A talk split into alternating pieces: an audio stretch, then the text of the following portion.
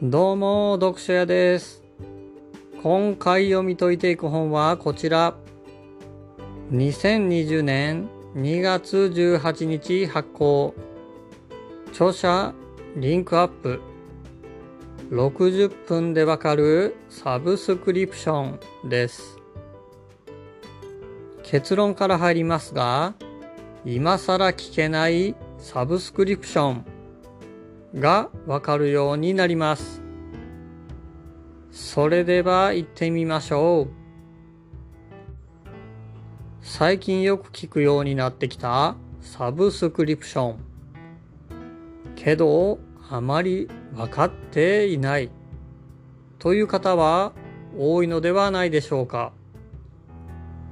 読書屋もそのうちの一人です。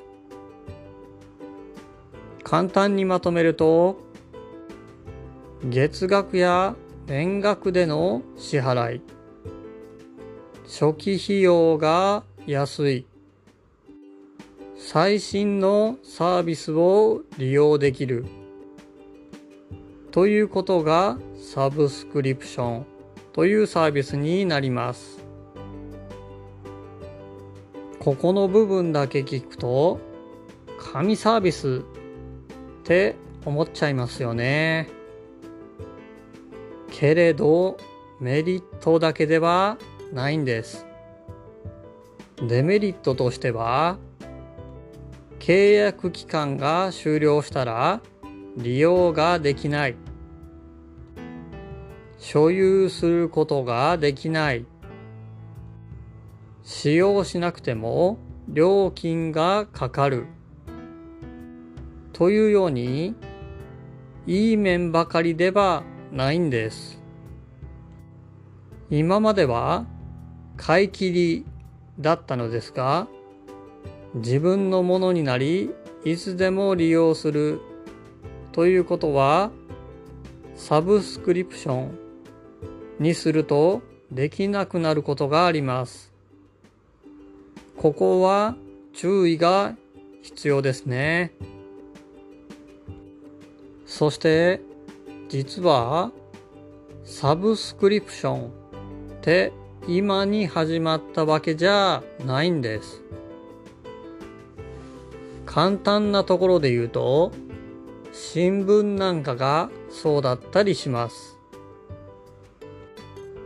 今までは物があって定期購入としてのモデルだったのですがインターネットの通信量が増加してきた時パケシと言われるように高額な請求が来て困窮する利用者が増えてきたことによりパケット代の定額サービスが始まったことがサブスクリプションを大きくしてきた理由と言われています。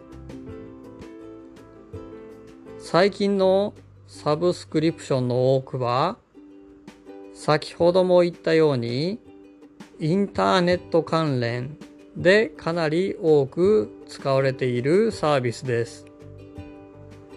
例えばマイクロソフトオフィスネットフリックス、